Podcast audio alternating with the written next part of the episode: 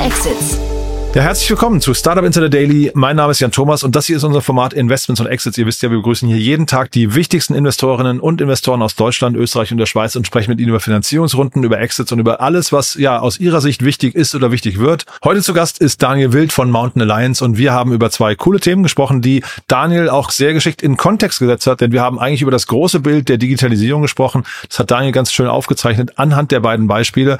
Das eine davon auch noch eine Finanzierungsrunde in einem Berliner Startup. Aber ich würde sagen, bevor ich jetzt zu viel erzähle, hier wie gesagt Daniel Wild von Mountain Alliance.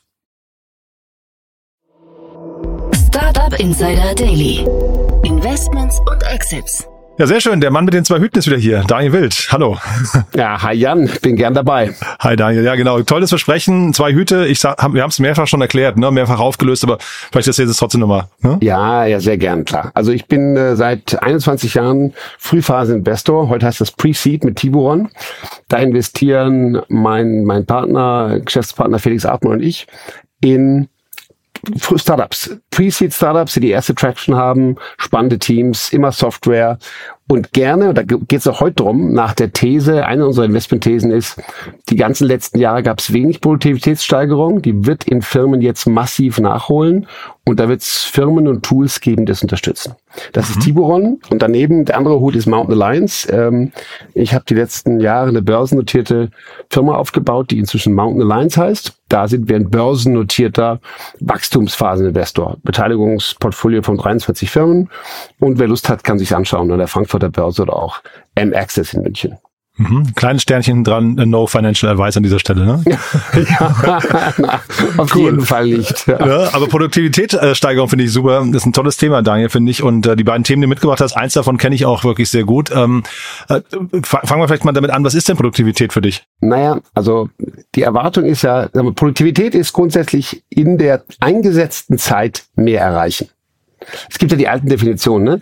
Effizienz ist ähm, etwas richtig tun und Effektivität ist das richtige tun. Ja, wenn mhm. man mal diese ganz einfache Unterscheidung macht. Mhm. Und, und Produktivität ist quasi, wenn man effizient und effektiv die richtigen Sachen schafft und davon mehr.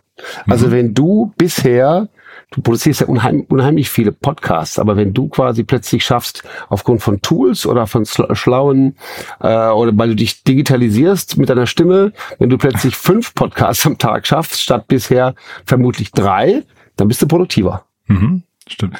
Kann natürlich sein, man hat auch das richtige Team, ne? Das ist bei uns immer eine Teamleistung. Aber du hast, ich bin total bei dir. Ich glaube, die eingesetzten Ressourcen, und das ist ja eben spannend, entweder man schafft mit den gleichen Ressourcen mehr oder, und das ist dann vielleicht auch nochmal so ein, äh, ein Thema, das für Deutschland relevant ist, weil wir haben ja irgendwie Fachkräftemangel und so weiter. Man schafft vielleicht das Gleiche mit weniger Leuten, ne? Ganz genau. Da hast du gleich ein super Stichwort gebracht. Das hatte ich auch heute auf dem, äh, im Kopf für heute. Äh, viele von den Dingen, in die man investiert, die auch jetzt passieren, die werden helfen bei Fachkräftemangel. Mhm. Da ist, glaube ich, vor allem das zweite Thema, über das wir sprechen werden, wirklich super relevant. Aber das erste auch. Äh, und ich vermute, fangen wir mit dem ersten an. Ich vermute, es ist das, was du sehr gut kennst. Ja, genau. Nämlich Kaya. Mhm, genau. Berliner Startup kennen wir sehr gut, ja. Mhm. mhm. Also eine cloudbasierte Lösung, ein Document Cockpit für kleine und mittelständische Unternehmen. Wir wissen alle, wie wichtig die in Deutschland sind, die damit ihre Geschäftsprozesse digitalisieren und automatisieren können. Und an der Stelle vielleicht mal eine kurze Klammer. Ähm, es wird immer viel um Digi über, über Digitalisierung gesprochen. Deutschland muss digitaler werden und so weiter. Was heißt denn das eigentlich?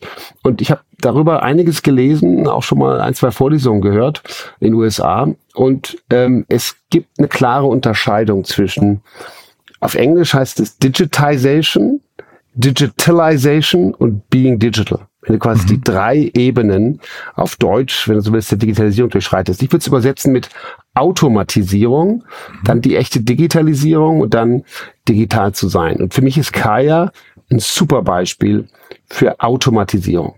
Die haben 130 Lösungen, äh, darunter sind Buchhaltungs-, Projektmanagement-Software und so weiter, um digitale Geschäftsprozesse in KMUs zu automatisieren. Ich glaube, die haben angefangen mit Post-Online-Empfang und Organisieren, aber das geht inzwischen weit darüber hinaus. Genau, die haben eigentlich bei dem dritten Punkt sogar, den du gerade genannt hast, nämlich äh, Being Digital angefangen, äh, haben einfach Leuten versucht, ihr Papier, ihr Papier irgendwie aus dem Büro zu verbannen, ne? Genau, aber meine Definition von Being Digital hat nichts damit zu tun, dass die Leitsordner weg sind. Okay, gut. Ja, also ganz wichtig. Aha. Ich glaube, äh, sagen wir so, automatisieren und das papierlose Büro ist die unterste Stufe, eine ganz wichtige Stufe. Warum?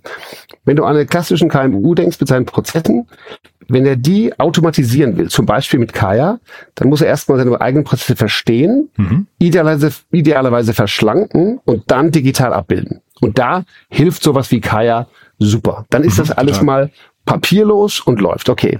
Aber sind wir jetzt schon produktiver geworden?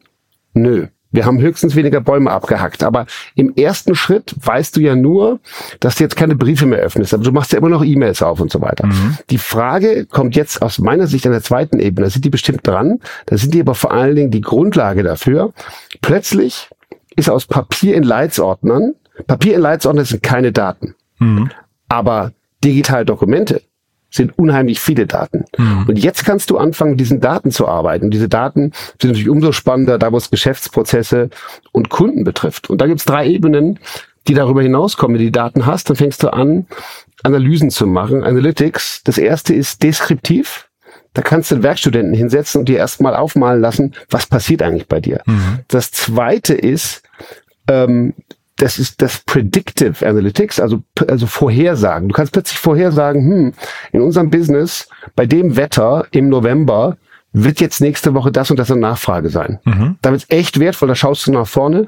Und noch stärker, nächste Ebene, da brauchst du ein AI dafür oder Machine Learning, ist prescriptive, wenn du anfängst sozusagen aufgrund von den Erkenntnissen äh, Preise festzulegen oder einzukaufen oder ähnliches. Mhm. Und aus meiner Sicht ist Kaya deswegen so toll und wichtig, weil ich meine, die haben inzwischen, glaube ich, ich habe verschiedene Zahlen gelesen, aber ich glaube, mehr als 20.000 Menschen nutzen das. Mhm. Ähm, sind erst bei 5 Millionen Euro Jahresumsatz. Aber je mehr Menschen anfangen, in Unternehmen sowas zu nutzen und aus ihren bisherigen normalen Prozessen datenbasierte Prozesse zu machen, desto mehr kann darauf aufgesetzt verbessert werden.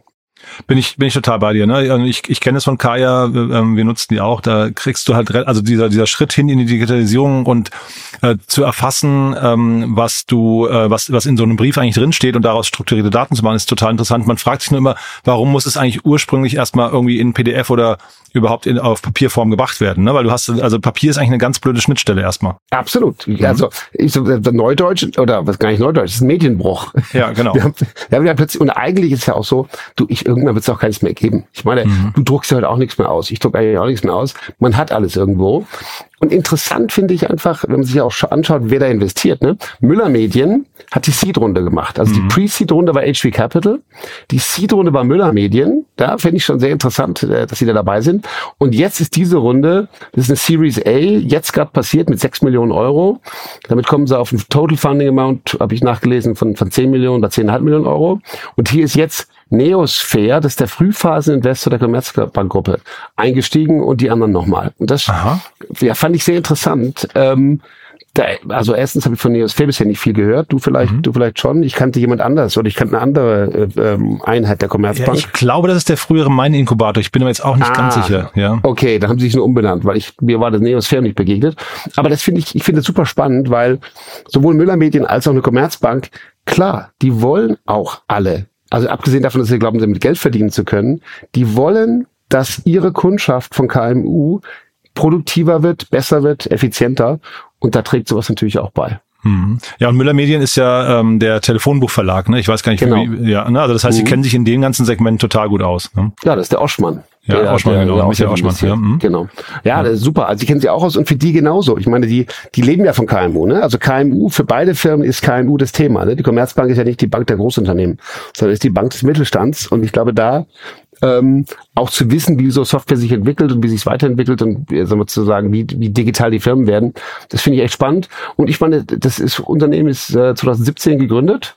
Drei Gründer, die kennst du schon ja persönlich. Ich kenne sie nicht persönlich, aber ich finde es toll, was sie da haben. Mhm. Und interessant finde ich auch, dass die sich als Remote First bezeichnen. Mhm. Also 50 Mitarbeiter weltweit habe ich, hab ich äh, mitbekommen. Ja, aber vielleicht mal ganz kurz, ne, weil 2017 gegründet, ähm, jetzt eine Runde mit 6 Millionen, obwohl es, obwohl sie eigentlich so einen Rückenwind haben. Da frage ich mich tatsächlich, was fehlt da noch eigentlich, um da mehr Traction reinzubekommen? Also ich will jetzt gar nicht gegen das äh, Startup sprechen, sondern ich will aber nur fragen, die, die, die schwimmen ja eigentlich auf einer zeitgeistigen Welle. Ne? Da müsste man doch eigentlich sagen, jetzt gerade auch mit, mit Blick auf äh, Corona und so weiter, müsste das doch eigentlich noch ein Tick weiter sein, oder? Ja, finde ich auch. Hat mich auch erstaunt. Ich habe auch, da stand auch nur was von Venture Round. Die haben es gar nicht Series A genannt. Ich habe es so. nur Series A genannt, weil es gab schon eine Pre-Seed und es gab eine Seed. Also müsste man das als Series A bezeichnen.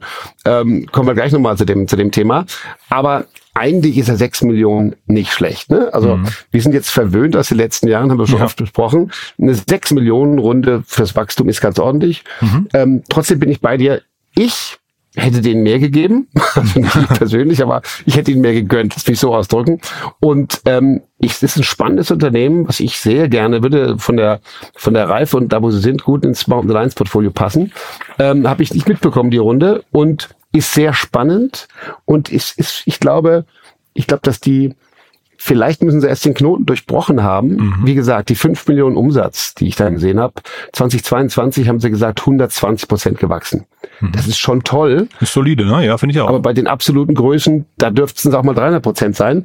Ich kann mir vorstellen, dass sie doch richtig viel Wachstum vor sich haben und ich glaube, das wird eine spannende Firma. Ja, bleiben wir dran. Also Berliner Thema finde ich ja immer super. Und äh, wie gesagt, ich finde, das ist so ähm, vom, vom, sag mal, vom Gesamtsetup her ist es eine Sache, die auf jeden Fall funktionieren kann. Wo jetzt hier im Detail die, also wir, wir laden die auch nochmal ein, die waren schon mal bei uns zu Gast. Ähm, mal gucken, vielleicht äh, können wir da noch so ein bisschen Licht ins Dunkel bringen. Ja, super spannend. Hm, Ja, finde ich auch. Ne? Ähm, aber es passt, glaube ich, auch ganz gut. Das ist eine gute Brücke zum nächsten Thema bei dir, ne? was du mitgebracht hast. Genau. Und das ist jetzt ein Thema, was schon deutlicher, würde ich sagen, im Bereich Digitalisierung und nicht Automatisierung ist. Ähm, Edge Tier. Finde ich super spannend. Eine Firma aus, äh, aus Irland, Dublin. Interessanterweise 2015 gegründet, schon deutlich älter. Und die haben ihre erste Seed Route übrigens erst nach vier Jahren Bootstrapping gemacht, im Juli 2019. Und haben jetzt auch eine Series A abgeschlossen, jetzt gerade, und haben auch nur in Anführungszeichen 6,5 Millionen Dollar eingesammelt. Ja, also total vergleichbar. Ähm, wie gesagt, ich finde das schade doch nichts, wenn Series A wieder 6 Millionen sind. Das ist irgendwie ein Zeichen von Normalität. Das müssen nicht immer 20 Millionen sein. Oder wie heißt die Seed-Runde, die wir gestern alle gehört haben? Von diesem französischen AI-Business Mistral. Aha, ja, ja. Das war eine Irre, ne? 113 Millionen Seed-Runde. Ja, genau. Da ist, da ist die Übertreibung noch da. Aber jetzt zurück zu, zu Edge Tier. Super spannend. Was die machen, die haben ein Produkt, das heißt Arthur. Und Arthur ist der automatisierte Assistent für Callcenter-Agenten. Also stell dir vor, du sitzt in einem Callcenter für irgendeine große Firma. Extern ist das oft, aber auch intern. Und du hast tausend Kunden, die bei dir anrufen und sich über ein Produkt beschweren oder was wissen wollen oder mit der Betriebsleitung nicht zurechtkommen oder ähnliches. Dann hast du mit Edge Tier einen automatisierten Assistenten, der komplett mitschneidet, Voice, also äh, Speech to Text, ähm, das, was der Kunde sagt und analysiert über Machine Learning und, und auch AI Antworten generiert, die du dann diesem Anrufer geben kannst. Ja, also stell dir vor, wir wären jetzt in einer Callcenter-Situation und ich beschimpfe dich jetzt. ähm, du bist aber, und jetzt musst du wissen, ich habe mal ein Callcenter gehabt, war auch ein sehr erfolgreiches Investment von Tiboron. Aber Callcenter haben unheimlich hohen Churn. Das ist nämlich ein sehr tougher Job. Also Churn auf Mitarbeiterseite meinst du, ne? ja, absolut. Einen sehr hohen Churn wieder bei der Seite, weil das machst du nicht sehr lange. Also das ist ein echter, für viele Menschen ist das ein Temp-Job oder ein Einstiegsjob oder dann machen sie das mal für eine Weile. Also es ist, man muss wissen, in Callcentern ist eine ganz hohe Fluktuation auf Deutsch, ein höherer Mitarbeiter-Churn und ähm, das ist auch oft wirklich nicht spaßig, sich davon von irgendwelchen Kunden anmachen zu lassen oder auch oder auch Sachen zu beantworten zu müssen, die man auch vielleicht gar nicht alle wissen kann. Und vor allen Dingen, wenn es hohe Fluktuationen gibt, heißt das eindeutig, dass die meisten Mitarbeiter noch nicht lange auf dem Job sein können.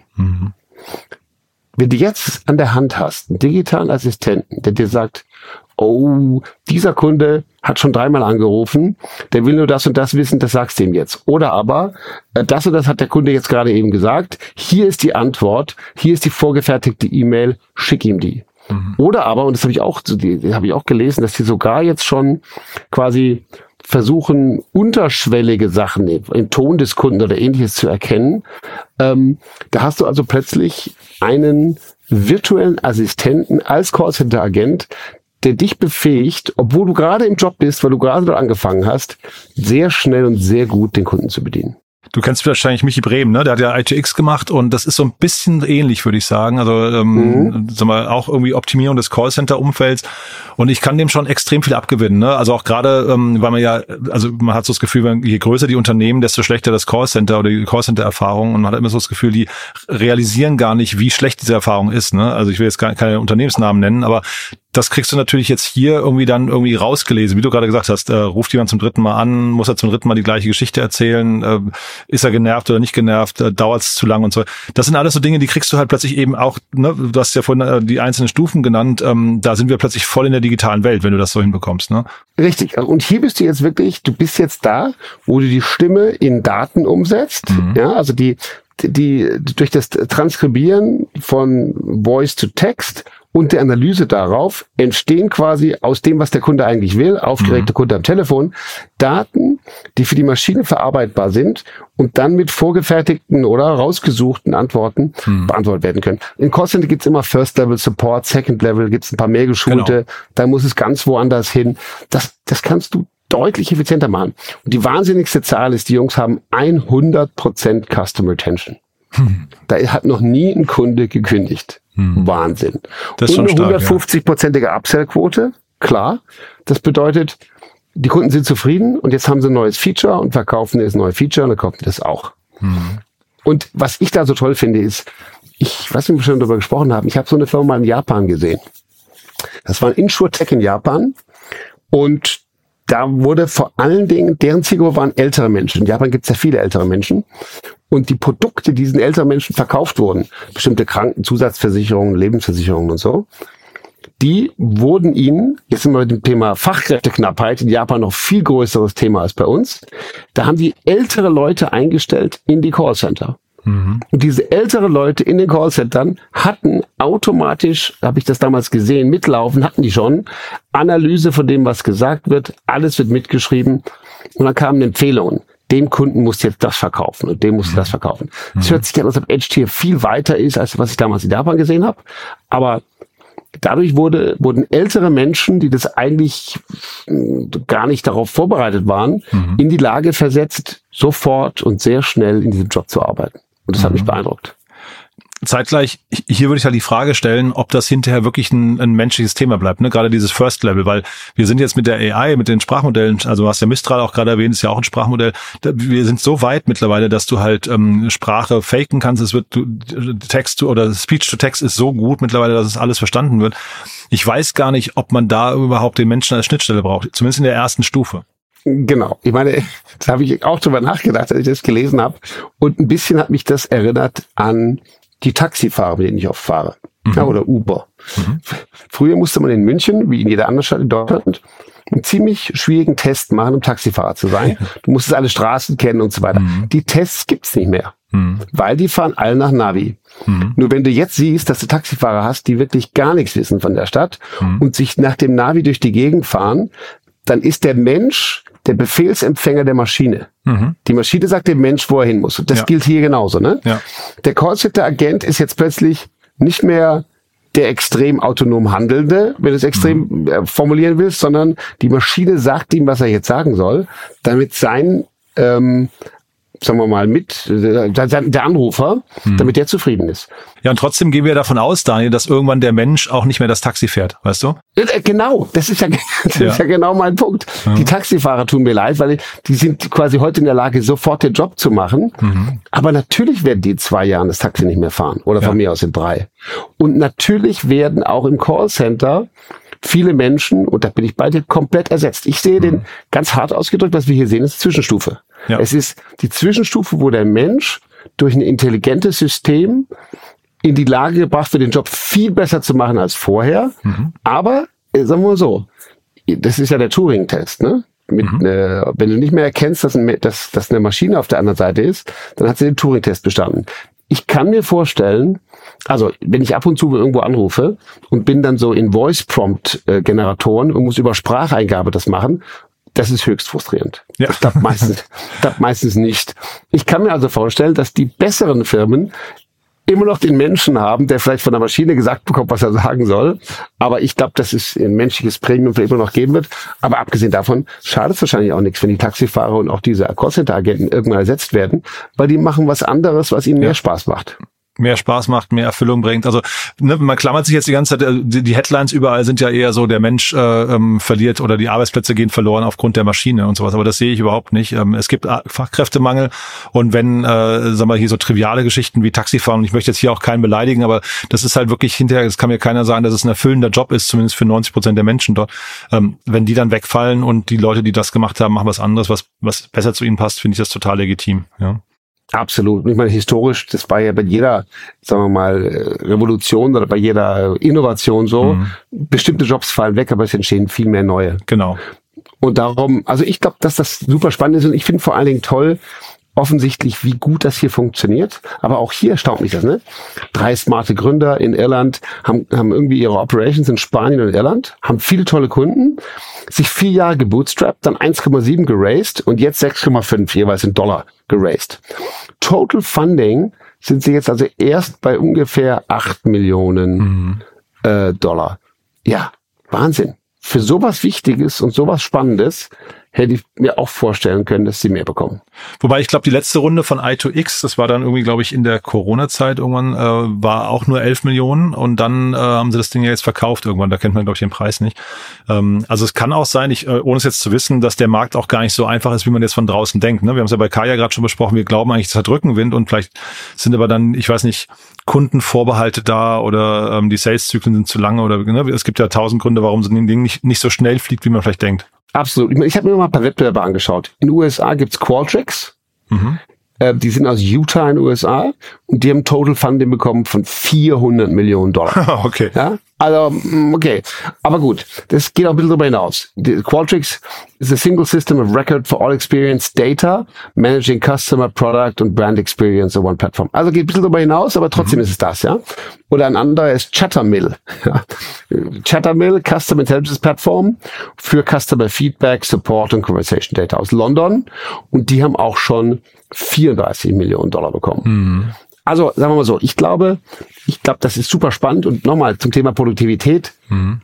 Beides Beispiele. Ne? Und bei Edge hier siehst du, wie viel, wie schnell und wie viel produktiver, ich habe ja irgendwo gelesen, 40 Prozent oder so haben hat dann ein Kunde geschrieben, mhm. wie viel besser wird so ein Callcenter-Mitarbeiter und wie, sag mal, wie viel besser ist auch dessen Job. Mhm. Wenn der quasi immer als Prompt schon bekommt, das, was den Kunden glücklich macht, ist doch super. Ja, jedenfalls ja. solange er das macht. Und ähm, wenn ich mir überlege aus Sicht der Firma, also glücklichere Kunden, schneller bedient und wahrscheinlich deutlich mehr Kunden bedient im selben Zeitraum. Wobei das, Zeit, das Beispiel von Qualtrics zeigt auch ganz gut, finde ich, du brauchst eigentlich in der heutigen Zeit, oder das wäre so die Kundenerwartung, glaube ich, dass du eigentlich so einen 360-Grad-Blick auf deinen Kunden hast. Ne? Also jetzt nicht den, den, den äh, Callcenter-Moment als, ähm, weiß nicht, so als Silo-Lösung betrachtest, sondern eigentlich musst du sagen, da gehören auch, äh, weiß nicht, E-Mail oder irgendwelche Service-Gespräche im Laden oder sowas eigentlich irgendwann auch dazu. Ne? Absolut. Und ich glaube, ich glaub, das kommt dann auch relativ schnell. Du kannst ja sagen, irgendwann gehört vielleicht auch noch mehr dazu, als du in, die, in der direkten Interaktion hast. Ne? Mhm. Du hast ja quasi deine Interaktion mit den Kunden, ob das jetzt im Laden ist, wie du gesagt hast, im E-Mail oder am Telefon mhm. ähm, oder im Chat. Mhm. Dazu kommt natürlich, und da gucke ich mir gerade eine Company an, ganz spannend, die ganze Interaktion, die Kunden haben mit dir und über dich, die du vielleicht gar nicht mitbekommst. Hm, Was sagen denn die Kunden zu anderen Kunden über dich auf Twitter, auf YouTube, auf Insta und so weiter?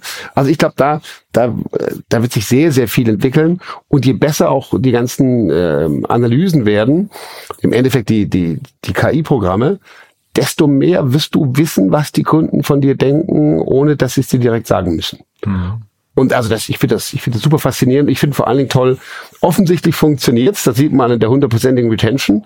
Und ähm, ja, ich glaube, aus der eigenen Callcenter-Erfahrung weiß ich, das war für uns sehr erfolgreich, ein super spannendes Callcenter, was, was da ein cooler Unternehmer aufgebaut und dann und dann verkauft hat. Aber das ist ein taffer Job. Und wenn der mhm. Job jetzt erstmal besser wird mhm. und dann irgendwann vielleicht durch andere Jobs ersetzt wird, das kann nichts schaden.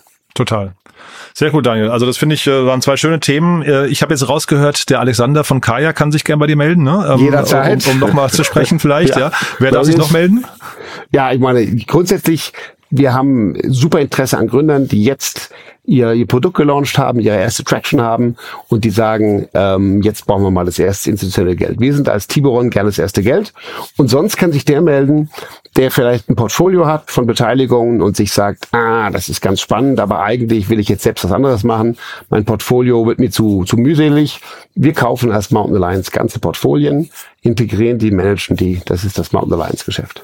Sehr cool, Daniel. Du, dann hat's mir großen Spaß gemacht und ich freue mich auf in zwei Wochen, ja? Mir auch, Jan. Bis bald. Bis dahin. Ciao. Ciao. Startup Insider Daily, Investments und Exits. Der tägliche Dialog mit Experten aus der VC-Szene. Ja, das war Daniel Wild von Mountain Alliance und das war Investments und Exits für heute. Mir hat Spaß gemacht. Ich hoffe euch auch. Wenn dem so sein sollte, gerne weiterempfehlen. Ihr wisst ja, neue Hörerinnen und Hörer, die uns noch nicht kennen und gerne mal reinhören sollten, sind immer willkommen. Vielleicht gefällt es Ihnen ja genauso gut wie euch. Dann dafür schon mal vielen Dank. Und ansonsten vielleicht noch mal ganz kurz der Hinweis auf unseren Newsletter. Ihr habt es wahrscheinlich mitbekommen. Flankierend zu diesem Podcast gibt es jetzt einen Newsletter, der euch nochmal weitere Finanzierungsrunden aufbereitet und in kurzer, kompakter Form zusammenfasst. Das Ganze findet ihr frei abonnierbar, kostenlos auf www.startupinsider.de und dann auf den Bereich Newsletter klicken. Einfach mal ausprobieren. Ich glaube, es lohnt sich total total. Aber wenn es euch nicht gefallen sollte, dann einfach wieder abbestellen. Aber ich glaube, wer einmal anfängt, der bleibt dabei. Und wir haben ja auch einen täglichen Newsletter, der wird schon von der halben Startup-Szene gelesen. Auch das vielleicht für euch ein guter Tipp, falls ihr ihn nicht sowieso schon lest. So, das war's für den Moment von mir. Euch einen wunderschönen Tag. Vielleicht hören wir uns nachher nochmal wieder. Und falls nicht nachher, dann ja, hoffentlich spätestens morgen an gleicher Stelle. Bis dahin, alles Gute. Ciao, ciao.